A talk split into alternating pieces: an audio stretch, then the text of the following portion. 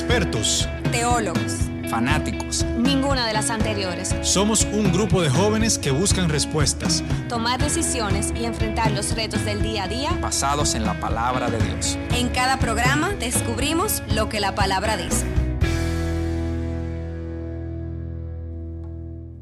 Bienvenidos a un nuevo episodio de La Palabra Dice. En esta oportunidad estamos con ustedes Carla Nuño, Carla Pichardo. Hola a todos, ¿cómo están? Carla Pichardo de este lado, espero que todos se encuentren bien. Luis Toral. Hola, hola a todos, muy contento de estar aquí con ustedes compartiendo la palabra de Dios un día más. Y un servidor, Carlos Cochón. Esperamos se encuentren muy bien y en este episodio venimos a hablarles de un tema que, siendo muy honestos, nace de unos apuntes que tomamos de la última prédica de nuestra pastora Ibelice Mora, hablando del perdón, de la importancia de perdonar.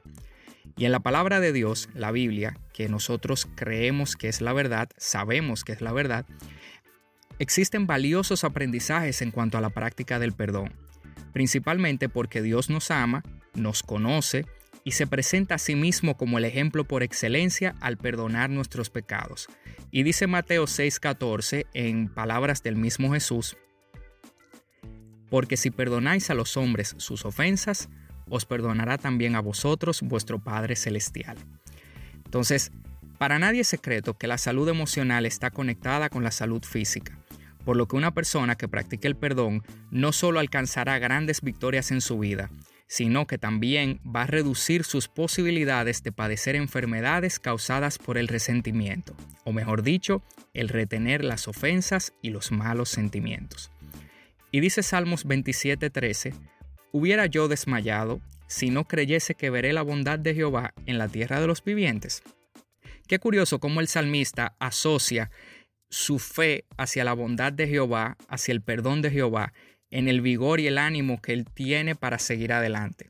Entonces, esa fe de saber que Dios Padre, a través de Jesucristo, nos perdona, esa fe que, que nos recuerda en su palabra y en el testimonio de tantas personas que nos rodean que Dios es bueno todo el tiempo, es la que nos ayuda, tanto al salmista como a nosotros, a valorar el poder que tiene el perdón y cómo Dios es un Dios que perdona y nos exhorta a perdonar. Entonces, la falta de perdón definitivamente es un veneno y cuando no perdonamos estamos en pecado. Pero ¿cuál es la buena nueva? Que en Cristo siempre, siempre podemos volver a comenzar y que de nuestros errores Dios puede hacer un milagro. Así es, cochón. Y antes que pasemos a lo que viene, quería poner un poco en contexto a nuestros oyentes que en el día de hoy tenemos con nosotros a dos invitadas especiales que nos acompañarán para compartirnos sus experiencias respecto a este tema del perdón. Está con nosotros aquí Inti del Castillo y también Laura Reed. Le damos la bienvenida y nada, siéntanse en confianza aquí de compartirnos lo que entienden sobre este tema que sabemos va a ser de mucha bendición para cada uno de nosotros. Queremos ver qué nos cuenta Inti del perdón y qué tiene para compartirnos de lo que el Señor ha hablado a su vida a través de la palabra y de las personas que ha puesto a su alrededor. Cuéntanos, Inti. Bendiciones, hermanos. Espero que se encuentren bien.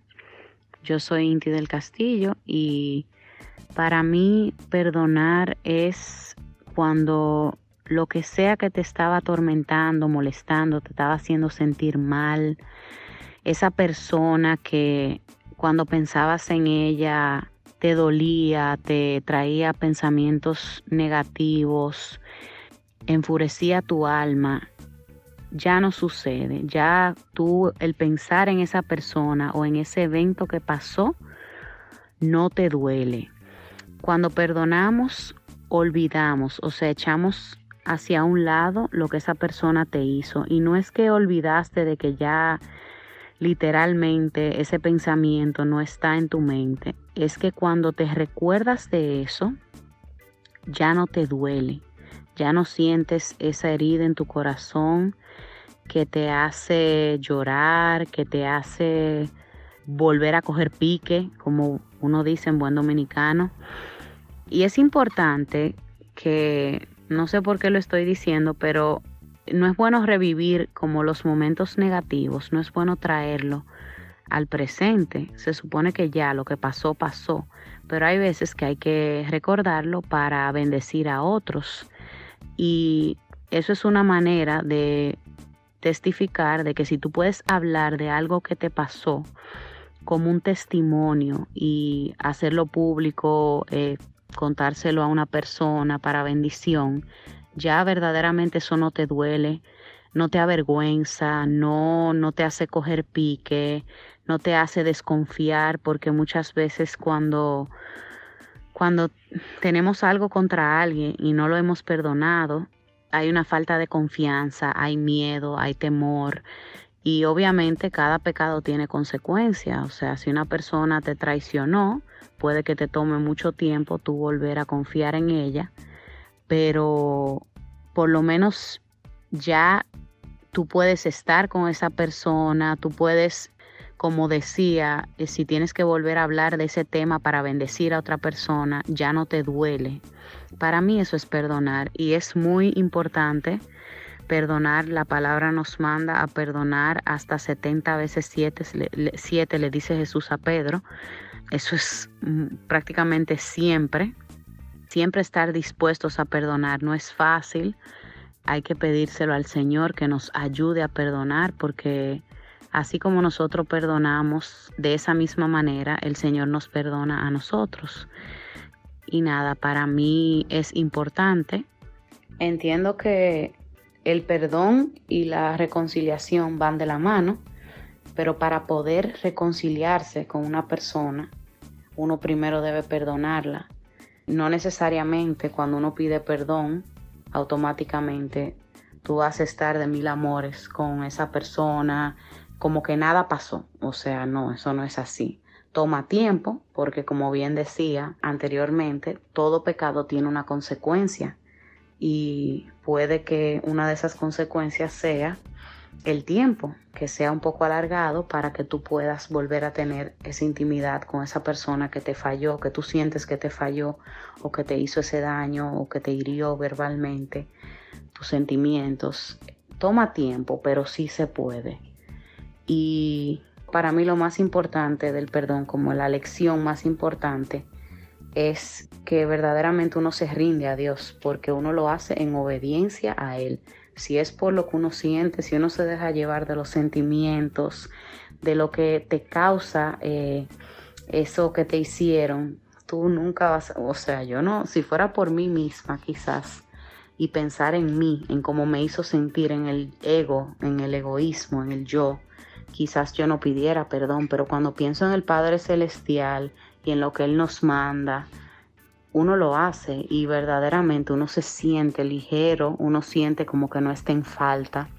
Y, y nada, es importante perdonar, es importante perdonarse a uno mismo, pedirle perdón a Dios y perdonar a Dios, porque hay veces que nosotros estamos enojados con Dios y lo culpamos, sentimos como que Él nos debe algo y es importante ponerse a cuentas con Él, pedirle perdón, perdonarlo, perdonar a otros y es importante también confesar ese perdón, o sea, esa, esa razón por la cual estás enojado con una persona o con una situación, es importante hablarlo, confesarlo, que esa persona lo oiga, aunque quizás en el momento le duela, también es importante antes de pedirle perdón a la persona orar para que sea el mismo Espíritu Santo que sane esas heridas.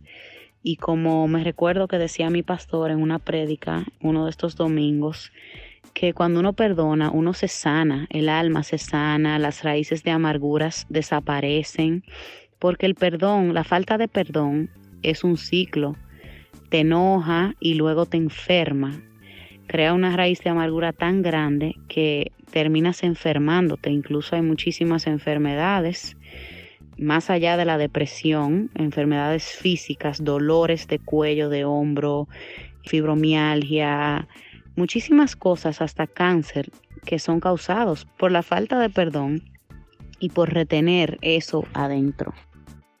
Y dándole continuidad a lo que decía Inti, es muy habitual escuchar a personas que dicen que no han perdonado porque la persona que le hizo mal no le ha pedido perdón. Y el perdón nunca vendrá de fuera, sino que tiene que nacer de adentro. Hay una definición muy famosa del perdón que establece que perdonar no es olvidar, es recordar sin que nos duela. Y por eso nosotros tenemos que comenzar a ver el perdón como un proceso de transformación, donde eso que sucedió, que nos duele, lo vamos a comenzar a ver como una experiencia vivida que nos dejó un aprendizaje. Perdonar no es fácil, pero por eso le tenemos que pedir al Espíritu Santo de Dios que nos dé la fuerza necesaria para poder librarnos de toda raíz de amargura. Bien lo dice en Zacarías 4:6.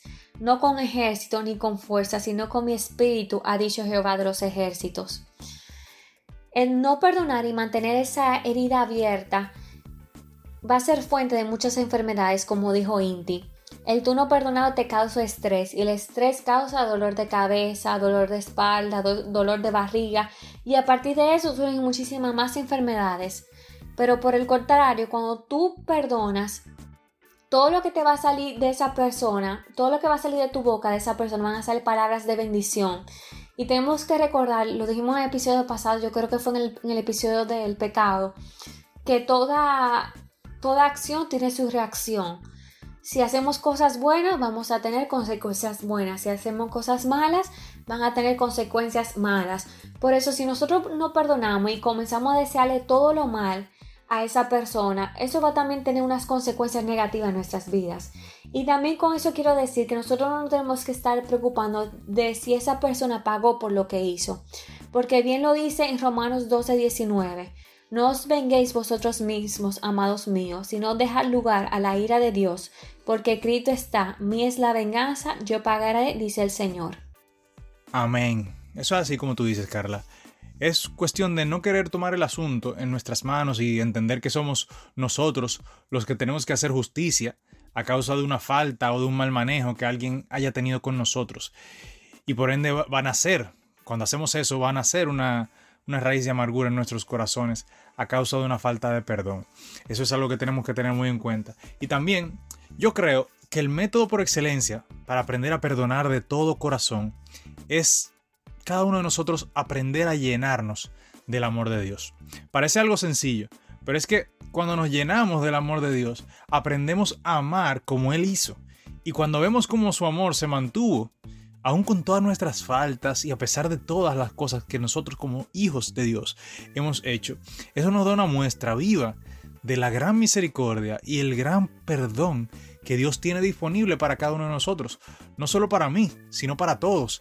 Y eso es algo que tenemos que, aprender a tomar en cuenta y algo que nos enseña de lo que también Dios espera de nosotros. Y es por esta razón que quiero que en este momento Lali nos comparta un poco de ese testimonio tan bonito que ella tiene con motivo de este tema. Adelante, Lali. Hola, yo soy Lali. Realmente mi nombre es Laura, pero cariñosamente, por no decir todo el mundo, pero casi todo el mundo me dice Lali. Quiero darles las gracias por la oportunidad de estar aquí en este segmento y de poder compartir mi testimonio. El Señor trabajó conmigo el tema del perdón, especialmente con mi papá, porque en el pasado yo no tenía una buena relación con mi papá. Digo yo porque realmente la que siempre tuvo el tema con papi fui yo. Él no tuvo ningún tema conmigo, gracias a Dios. Y muy por el contrario, o sea, papi, a pesar de mi rechazo, que fue muy prolongado por muchos años, y a pesar de mi actitud Papi siempre fue muy perseverante, papi no se rindió, papi no dejó de buscarme por el hecho de que yo por mucho tiempo fui muy indiferente con él. Bueno, les cuento que mi mamá y mi papá se divorciaron cuando yo tenía tres años y por supuesto a partir de ahí las cosas cambiaron. Yo tenía unos temas con mi papá por diversas razones, cuales como no fueron tratadas a tiempo, es como cuando se hace una bola de nieve que con el tiempo crece, fue básicamente eso. Y bueno, el mismo hecho también de yo no conocer a Dios en la manera en la que yo ahora lo conozco y no tener ese encuentro con el Señor en, esos tiempos, pues obviamente alimentaron todo, eh, toda esa falta de perdón. En el 2016 yo conozco a Manuel de Jesús, quien es hoy mi esposo, y por supuesto yo aún tenía esos temas con mi papá. Y recuerdo que luego que nosotros nos comprometimos en, en mi iglesia, nos ministraron, bueno, y me ministraron a mí, y dentro de las cosas que me dijeron, una de ellas fue con relación a papi, y lo que me dijeron exactamente fue, te veo en los brazos de tu papá como una niña. Y yo, ¿what? No way. en mi mente, por supuesto, yo dije, no, eso no gonna happen. Pero nada, yo me quedé como que, ok. yo le dije al Señor, bueno, Señor, tú, tú eres Dios. Si tú lo, tú lo puedes hacer. Si tú quieres, hazlo tú, pero yo no voy a hacer nada, literalmente. Porque, siendo totalmente honesta, fue eso lo que yo le dije al Señor. Señor, no, para, o sea, para el Señor no hay imposibles. Yo no estaba cerrada a la a la posibilidad de que las cosas entre nosotros se arreglaran, pero yo decía que por mi esfuerzo no iba a ser, que si el Señor lo iba a hacer, que lo hiciera Él. Bueno, yo no puedo decir a partir de qué momento las cosas empezaron a cambiar, pero sí cuando nació mi hijo, Felipe Arturo, las cosas ya eran mm, diferentes. Para que ustedes entiendan un poco. O sea, mi relación con mi papá estaba tan mal que mi papá me llamaba, mi papá me escribía, mi papá buscaba maneras de, contactarse conmigo y yo no le tomaba las llamadas, aún yo viendo que él me llamaba, yo no le tomaba las llamadas, yo no le devolvía. Yo, él me escribía y yo no le contestaba y Manuel me decía, pero tu papá te está llamando, mi amor, tú no le vas a coger la llamada, ay no, yo le devuelvo después, ay no, yo lo llamo después, ay no, no quiero hablar con él, a ese nivel. Manuel le doy las gracias al Señor por, por su vida, porque Él contribuyó en gran manera a que también nuestra relación mejorara. Y por supuesto, también Caro, mi cuñada. Yo recuerdo que en una consejería con Caro sobre ese tema, Caro me decía, mira, la palabra del Señor dice que tenemos que honrar a nuestros padres. Y no dice que los tenemos que honrar si ellos son buenos padres, si ellos hacen las cosas como nosotros queremos y nos complacen en todo, sino que los debemos honrar en todo momento, en todo tiempo, sin importar qué. Y hasta en familias funcionales hay temas con los papás. Hay padres presentes que son ausentes y todos tenemos nuestras situaciones. Eh, sin embargo, es un mandamiento y es una obligación honrar a nuestros padres. Yo me acuerdo que yo le decía, ay, sí, qué bonito se oye eso. Sí, eso es verdad, pero, pero yo no sé, o sea, sí, eso, todo eso es cierto, pero el Señor es el que tiene que hacer el trabajo, porque yo no puedo. Bueno, nada, pero el Señor es tan maravilloso que el Señor hizo el milagro, el Señor hizo un trabajo hermoso en, mi vida, en ese aspecto y en nuestra relación, al nivel de que yo pasé de no coger las llamadas a mi papá, de no responderle los mensajes, a llamarlo porque me hace falta, a escribirle porque lo extraño, a decirle, papi, te quiero ver, me quiero juntar contigo. Perdón, me, me pongo un poco sensible porque la verdad es que eso es algo que solo el Señor lo puede hacer. Nadie más. Entonces yo, yo sé, tengo la seguridad de que si alguien que, que está escuchando este testimonio y está atravesando por una situación similar, puede tener la confianza y la seguridad y la certeza de que si el Señor lo hizo conmigo y con mi papá, cuando yo pensé que de verdad no era posible que el Señor hiciera, que, no que el Señor lo hiciera porque para el Señor eh, no es imposible, sino que por mí misma yo pudiera hacerlo. Sin embargo, el Señor lo hizo, pues también lo puede hacer con cualquiera de ustedes. Yo verdaderamente, gracias al Señor y el trabajo que él hizo en mí, perdoné a mi papá de todo corazón. Y luego que, que yo lo perdoné, mi vida cambió para bien y yo fui transformada. En el buen sentido de la palabra. Y termino con, con, esta porción de la palabra en Marcos 11:25 que dice que cuando estén orando, si tienen algo contra alguien, perdónenlo, para que también su Padre que está en el cielo les perdone a ustedes sus pecados. Muchas veces eh, nosotros mismos, por nuestra falta de perdón, retrasamos bendiciones que el Señor tiene preparadas para nosotros. Entonces, nada, mi invitación es exhortarlos más bien a que le pidan al Señor que si ustedes están pasando por cualquier situación difícil de falta de perdón, que le pidan al Señor que, que les ayude a perdonar de corazón, porque si lo hizo conmigo, lo puede hacer con ustedes. Dios les bendiga. Wow, Lali, de verdad que eh, escucho tu testimonio. Ya lo conocía, pero lo escucho nuevamente. Y, veo como, como tú dices, no es, no es uno con sus propias fuerzas, es el Señor. Y claro, uno tiene que abrir su corazón para que el Señor pueda hacer la obra, porque el Señor no quiere que tengamos un, rencor dentro de nosotros, Él no quiere que tengamos una falta de perdón en nuestras vidas, porque Él sabe que es algo que nos va a hacer daño. Entonces, también podemos ver que las personas se comportan de acuerdo a sus hechos y Dios conoce cada quien desde antes de la formación del mundo. Él abre sus brazos en Cristo Jesús para recibir a todo el que acepta a su Hijo, sin importar los errores cometidos. Entonces, ¿por qué nosotros no podemos hacerlo? O sea, de igual manera, Él conoce la naturaleza caída del hombre, Él exhorta a entregar a Él retribución por, sus por las faltas recibidas. Entonces, en Romanos 5, 8, por ejemplo, dice, mas Dios muestra su amor para con nosotros, en que siendo aún pecadores, Cristo murió por nosotros. O sea, eso es una porción, un versículo de la palabra tan poderosa. O sea, siendo aún pecadores, o sea, siendo tú pecador, siendo yo pecador, el Señor aún, así, envió a su Hijo para que muriera por nosotros. ¿Qué te dice eso? que aún con nuestras faltas, el Señor nos amó, el Señor no guardó rencor, el Señor no se quedó dolido con nosotros a causa de nuestras faltas. O sea, hubiese sido mucho más fácil si nosotros no, no hubiésemos hecho nada de eso. O sea, verdaderamente le hubiésemos hecho el trabajo mucho más sencillo al Señor. Pero a pesar de todo eso, a pesar de nuestras faltas, Él nos amó y por ende nos perdonó. Y, y, la demostración más clara del perdón viene en esa cruz cuando Cristo es sacrificado por cada uno de nosotros.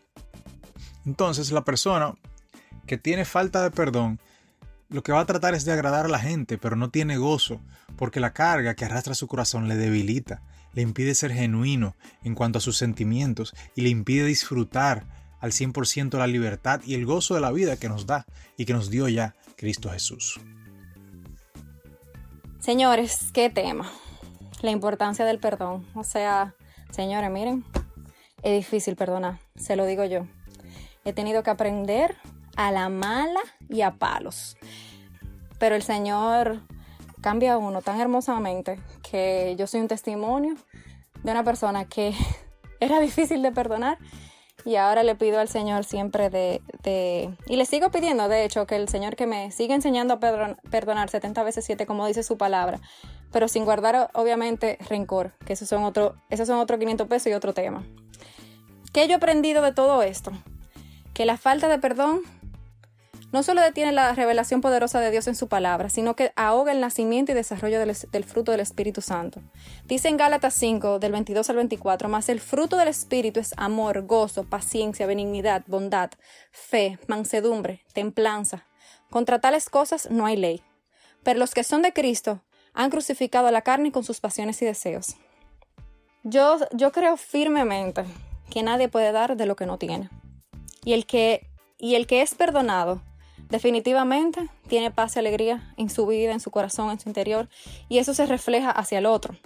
Si en tu corazón aún existen personas o situaciones de tu vida pendientes de perdonar, señores, vamos a hacerlo.